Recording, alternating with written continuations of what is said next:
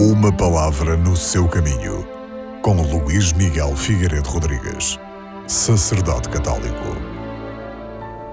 Neste segundo domingo do tempo comum, a primeira leitura, retirada do livro de Isaías, volta a apresentar-nos a figura do servo de Avé. Aquele de quem o Senhor diz: Tu és o meu servo Israel, por quem manifestarei a minha glória. Escolhido por Deus, o servo do Senhor é objeto das suas complacências.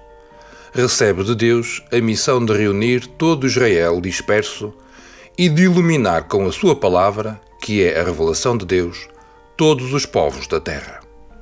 Jesus, o servo sofredor e obediente à vontade do Pai, realizou plenamente esta missão salvífica. Diz ele: Eu sou a luz do mundo. Ao partilhar no coração humano o amor do Pai para com cada ser humano, Jesus Cristo amou-nos até ao fim. Pois não há maior amor do que dar a vida por aqueles que se ama, diz ele.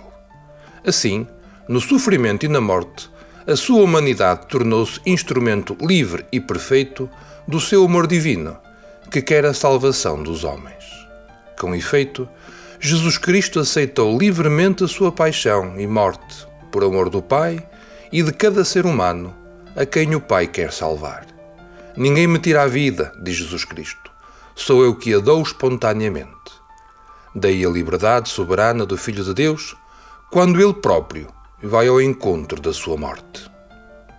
Mas depois dele, Jesus Cristo, e unidos a ele, Jesus Cristo, os apóstolos e todos nós cristãos temos a missão iluminadora de, através da nossa vida, mostrar a salvação que Deus oferece à humanidade.